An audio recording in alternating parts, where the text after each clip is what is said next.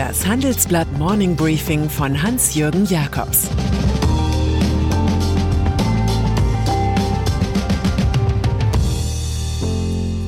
Guten Morgen allerseits.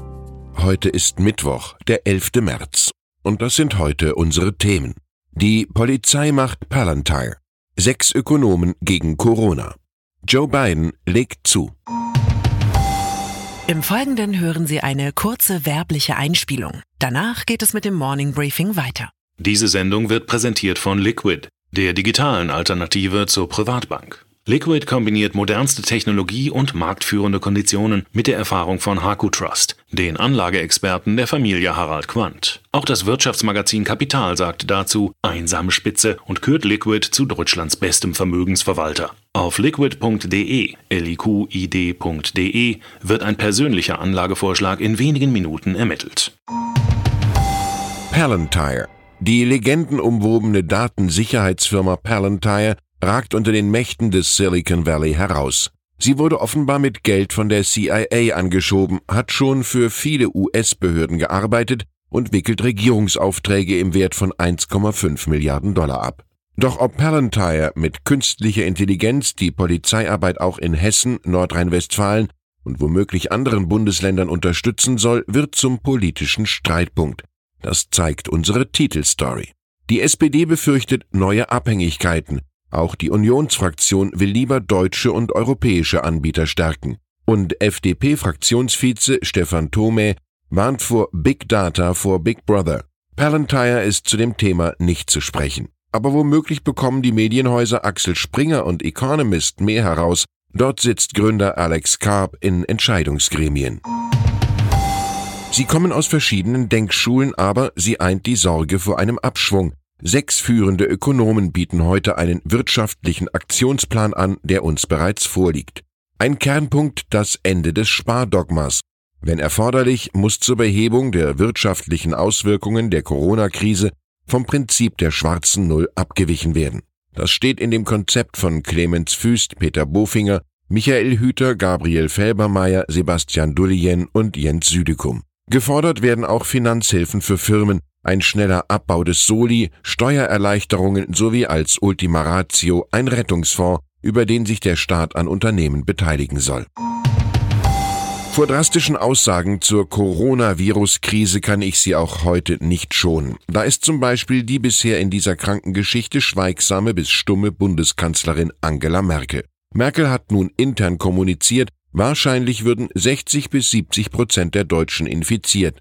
Es kommt jetzt wirklich auf uns an. Eine absolute Hammermeldung besagt schließlich, dass die deutsche Eishockeyliga die aktuelle Saison mit sofortiger Wirkung vorzeitig beendet. Es gibt diesmal einfach keine Playoffs mehr, um den Meister 2020 zu küren, da in einigen Bundesländern Großveranstaltungen verboten sind. Was dem Eishockey gelingt, ist im Fußball jedoch undenkbar. Kicken im leeren Stadion ist ungefähr so anregend wie Burlesque im Neoprenanzug. Der bisher eher blass gebliebene CDU-Abgeordnete Michael von Aberkron denkt in dieser Notlage weiter. Der Mann fürchtet, dass der Seuchenschutz ad absurdum geführt werde, wenn die Fans statt in die Arena in die Sportkneipe eilen. Deshalb fordert er ganz dem Motto Brot und Spiele verpflichtet freie Pay-TV-Übertragungen der Fußball-Bundesliga für jedermann. Sky und The Zone kämen dann in den Genuss vieler Zuschauer für Spiele, die im Stadion keiner schaut. Der Schleswig-Holsteiner Aberkron hat bei seinem Sozialmanöver eines vergessen, dass es zwar ein Recht auf Arbeit gibt, aber kein Recht auf Bundesliga TV. USA. Das Wunder seiner politischen Wiederauferstehung hat Joe Biden verlängert. Jüngst war er beim Super Tuesday der demokratischen Präsidentenkandidatenwahl in 14 US-Staaten überraschend als klarer Sieger hervorgegangen.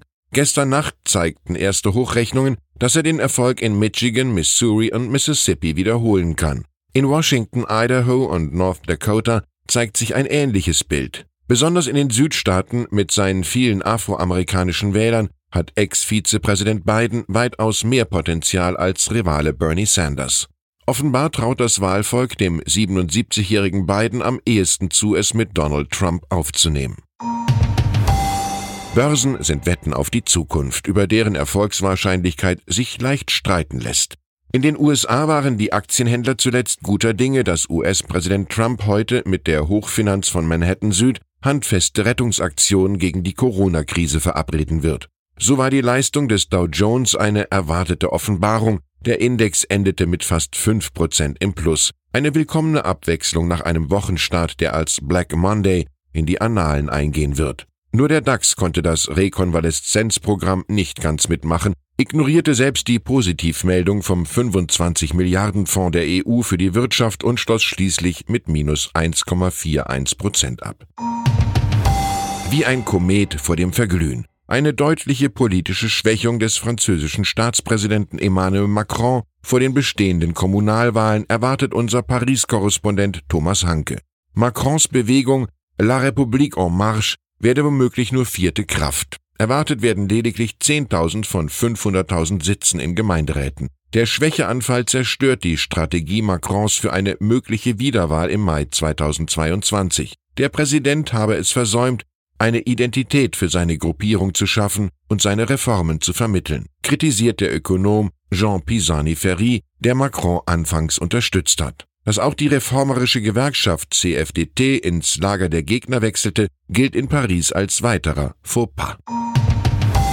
Wladimir Putin forever. Der Weg ist frei für den russischen Spitzenpolitiker. Nach mehr als 20 Jahren kann er auch die nächsten Dekaden an der Spitze des Staates planen. Gestern verabschiedete das Parlament Duma eine Verfassungsänderung, nach welcher Putin einfach auch nach der nächsten Wahl 2024 bleiben kann was er am liebsten ist, Präsident Russlands.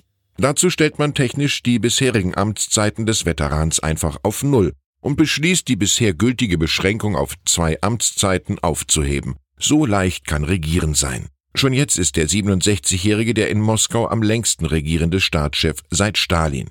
Wir schätzen die Zeit erst, wenn uns nicht mehr viel davon geblieben ist, meinte Leo Tolstoi. Und dann ist da noch E-Auto-Pionier Elon Musk, der zuweilen auf bizarre Gedanken kommt, mit und ohne Cannabis. Gestern holte der Tesla-Chef der Twitter-Gemeinde Äußerungen zum geplanten neuen Werk in Grünheide bei Berlin ein. Ob die Firma eine Mega-Rave-Höhle unter der neuen Gigafactory haben soll, fragte der US-Manager. Mit einem epischen Soundsystem und Woofern so groß wie ein Auto. Auch die Band Rammstein könne da ja spielen. Egal, ob es ein Verstehen Sie Spaßbeitrag war oder nicht, Hunderttausende antworteten und fast 90 Prozent stimmten für die Rave-Höhle. Am 18. März wird über die Einwände von Bürgern und Verbänden gegen das Werk öffentlich diskutiert. Mit Rave-Musik beschäftigt sich keiner davon. Ich wünsche Ihnen einen gelungenen Tag mit epischen Erlebnissen. Es grüßt Sie herzlich Hans-Jürgen Jakobs.